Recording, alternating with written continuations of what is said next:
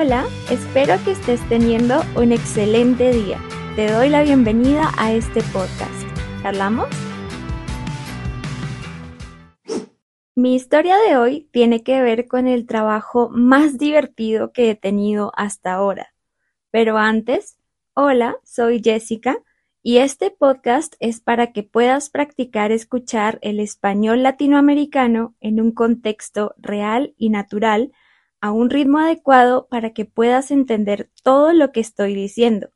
Aquí la idea no es confundirte con reglas gramaticales complejas o con explicaciones enredadas, sino que puedas practicar sintiendo que estás teniendo una conversación amena y distendida con una amiga.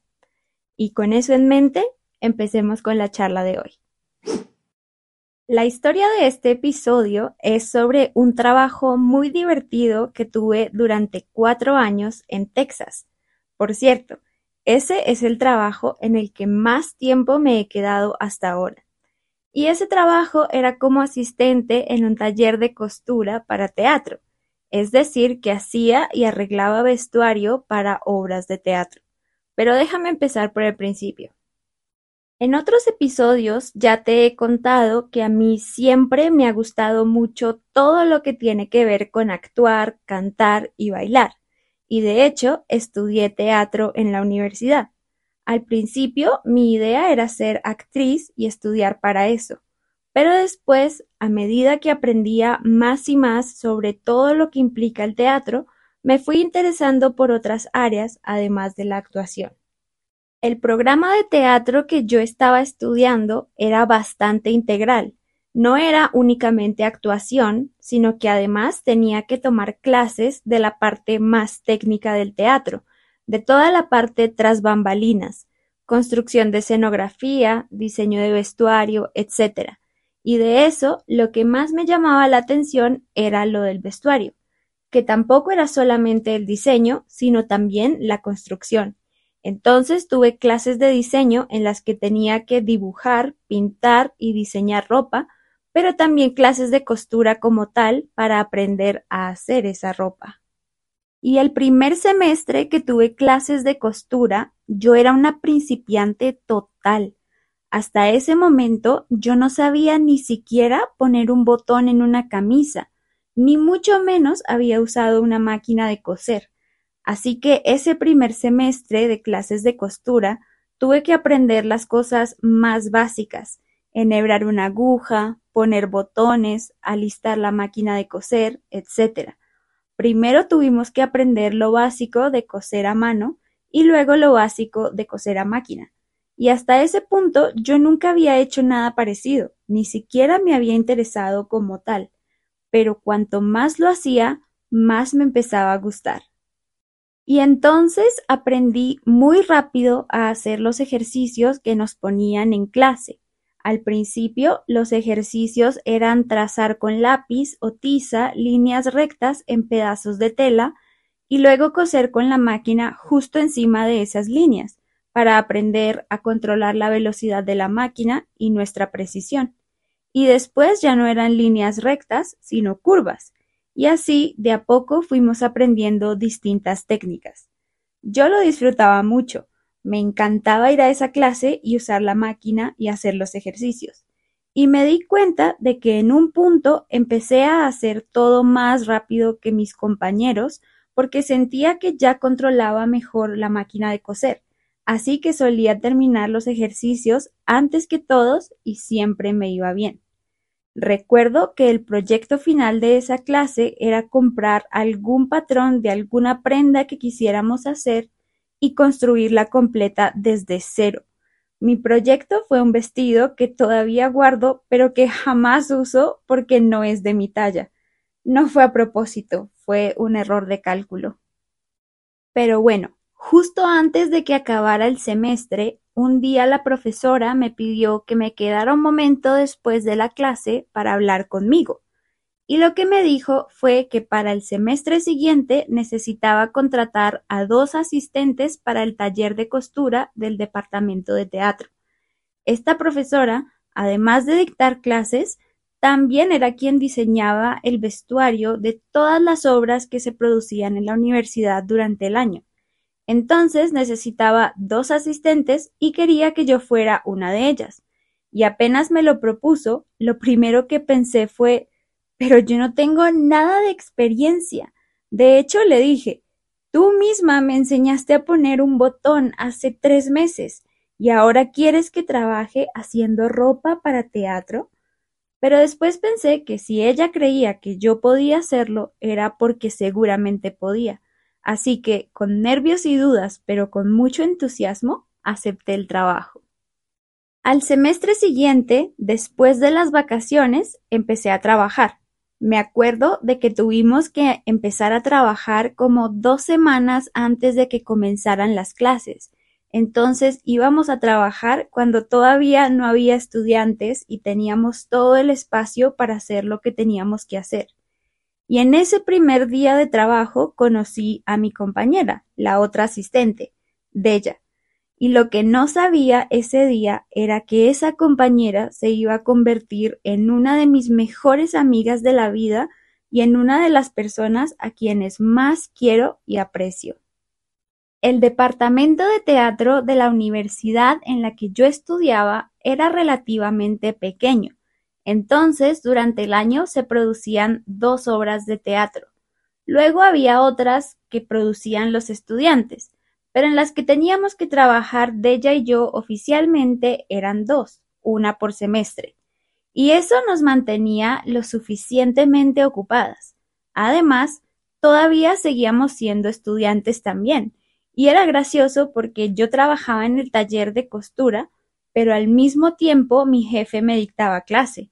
Pero claro, estaba aprendiendo más que mis compañeros por el simple hecho de que al trabajar me encontraba con desafíos que quizás no eran parte del tema de la clase.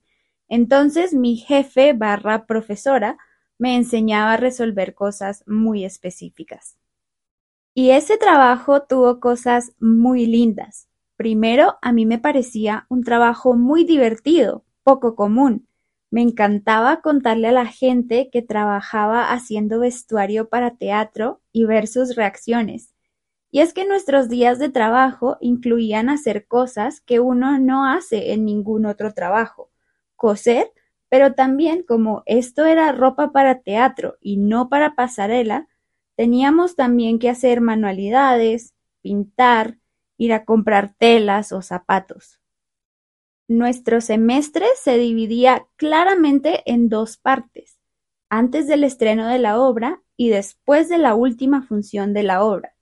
Antes del estreno teníamos que tomarles las medidas a los actores, buscar en nuestro inventario qué podían usar y qué necesitábamos comprar o hacer desde cero, luego hacíamos la ropa que teníamos que hacer y después llegaba el momento de hacer las pruebas de vestuario y los ajustes nos encargábamos de preparar todo lo necesario antes del estreno. Y cuando la obra terminaba, después de la última función, nuestras tareas incluían recoger toda la ropa del teatro, guardar y acomodar todo en donde correspondía, pero también ayudar con las generalidades del taller de costura, hacer inventario, organizar. De hecho, al principio trabajábamos en un edificio pero después nos tuvimos que ir a otro. Entonces, después de la obra, tuvimos que ayudar a empacar todo lo del primer edificio y luego desempacar y organizar en el nuevo. A veces, aunque esto no era como tal parte de nuestro trabajo, también ayudábamos tras bambalinas durante las funciones de la obra. Ayudábamos a los actores a cambiarse de ropa entre una escena y otra. Eso era muy divertido. Las veces que lo hice, lo disfruté mucho. El único problema con eso era que terminábamos tarde porque las funciones eran por la noche, y cuando la obra terminaba teníamos que quedarnos lavando la ropa y alistándola para el día siguiente. Entonces, en general, era un trabajo muy divertido en el que ningún día era igual a otro. Pero definitivamente mi parte favorita, por mucho, era compartir todo el día con Della. Della también habla español, Entonces, cuando nuestra jefa no estaba con nosotras, podíamos hablar en español entre nosotras. Y la verdad es que nos pasábamos el día hablando de todo y riéndonos un montón. Y era muy lindo poder cortar tela, coser, pintar o lo que fuera mientras hablábamos o escuchábamos música o veíamos películas. Porque sí, nuestra jefa nos dejaba hacer todo eso siempre y cuando termináramos nuestro trabajo a tiempo. Y eso era otra cosa que me encantaba de ese trabajo, que teníamos mucha libertad para manejar nuestro tiempo. Nuestra jefa no estaba todo el tiempo controlando cada cosita chiquita que hacíamos, sino que nos daba la libertad de organizarnos como quisiéramos, de trabajar a nuestro ritmo. Por supuesto, teniendo en cuenta que todo tenía que estar listo en una fecha específica. Y entonces a ella no le molestaba que habláramos mientras trabajábamos o que viéramos películas o que revisáramos nuestro celular. Ella sabía que éramos responsables y que siempre cumplíamos con lo que teníamos que hacer. Entonces no le preocupaba que tuviéramos distracciones. Y como las únicas asistentes éramos Della y yo, pasábamos mucho tiempo juntas, y de tanto hablar y hablar llegamos a conocernos muy bien. Y los días en los que no teníamos mucho trabajo, nos poníamos a ver videos en Internet, a hacer quizzes de BuzzFeed o lo que fuera, y nos divertíamos mucho, nos reíamos todo el día, nos contábamos historias, hacíamos planes, la pasábamos bien, íbamos a trabajar felices y entonces trabajábamos con mucho gusto y alegría, hacíamos todo lo que teníamos que hacer bien y contentas. Y qué bonito sería que todos los trabajos fueran así, que hubiera un buen ambiente, que los jefes o los supervisores no estuvieran controlando cada cosa mínima, poder elegir el ritmo de trabajo, tener buenos compañeros.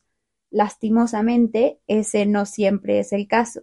Y de hecho, he tenido otros trabajos en los que mi experiencia ha sido completamente opuesta. Pero bueno, esa es una historia para otro episodio. En ese trabajo aprendí muchísimas cosas, como tal del teatro y de la experiencia laboral, pero también de la vida. Creo que también tuvimos la fortuna de tener una muy buena jefa, que además era buena jefa porque también era profesora, y entonces sabía entender si no sabíamos hacer algo o si nos equivocábamos. Y tenía la disposición de explicarnos o enseñarnos lo que no supiéramos hacer. Pero, como dije antes, lo mejor de ese trabajo fue conocer a Della y compartir con ella tanto tiempo, porque a pesar de que ya no trabajamos juntas y de que ni siquiera vivimos en el mismo estado, seguimos siendo muy buenas amigas y seguimos haciendo planes para reencontrarnos. Ese trabajo terminó porque llegó la pandemia en el 2020 y claro, el teatro tuvo que cerrar durante mucho tiempo así que tuvimos que buscar hacer otra cosa. Además, también dejé de vivir en Texas y me fui a vivir a Ohio, entonces ya era momento de cambiar y de hacer algo diferente. Pero fueron cuatro años muy divertidos que recuerdo con mucho cariño. No solamente tuve a la mejor compañera que pude haber tenido y a una muy buena jefa, sino que además todas las personas que hacían parte del departamento de teatro eran muy amables y humanas. Nos unía el arte y eso es una unión muy fuerte. Tuve una muy buena experiencia trabajando ahí y la recordaré por siempre. Y bueno, ahora déjame recordarte que este podcast también lo encuentras en YouTube en donde el texto aparece en la pantalla. También te puedes suscribir a mi Patreon, en donde tienes acceso a mucho material de apoyo para que sigas aprendiendo, como ejercicios de comprensión del episodio, juegos para aprender vocabulario y transcripciones anotadas con glosario, expresiones comunes y datos curiosos del español. Y también estoy en Instagram, en donde podemos tener contacto más directo.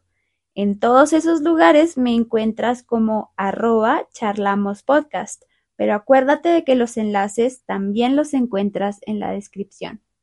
Y si conoces a alguien que también esté aprendiendo español y que pueda disfrutar de este podcast, compárteselo. Así pueden charlar sobre los episodios y seguir practicando. Eso a mí me ayuda mucho y me mantiene motivada a seguir publicando más contenido. Y bueno, por hoy yo ya dije todo lo que tenía que decir. ¿Y tú qué dices? ¿Charlamos?